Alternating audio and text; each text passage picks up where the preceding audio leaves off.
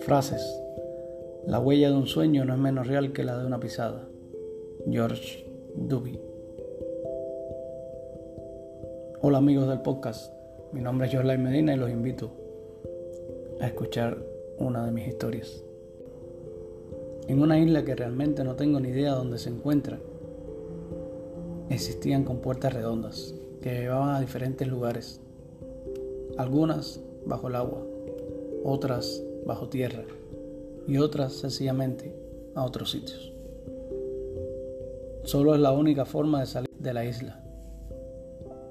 Estas compuertas se encuentran ocultas. Somos como presos en dicha isla. De repente me encuentro huyendo de mis perseguidores.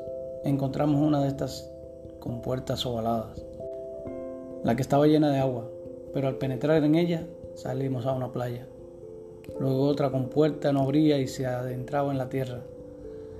Entro en la que se veía llena de agua con cuidado y sigilo. Un tiburón se acerca con sus fauces abiertas, pero existe un espacio o túnel de energía, diría yo, que crea un vacío y no permite que el agua penetre. Y mejor aún, le prohíbe el paso al escualo. En todos estos trajines me encuentro y despierto. Muchas gracias mis amigos. Les recuerdo que compartan el podcast, se los hagan llegar a sus amigos y me envíen sus comentarios, sus dudas. Si tienen algún sueño que quieran compartir con nosotros, recuerda que acá les escuchamos. Me pueden enviar a mi correo, joslike78 arroba gmail.com.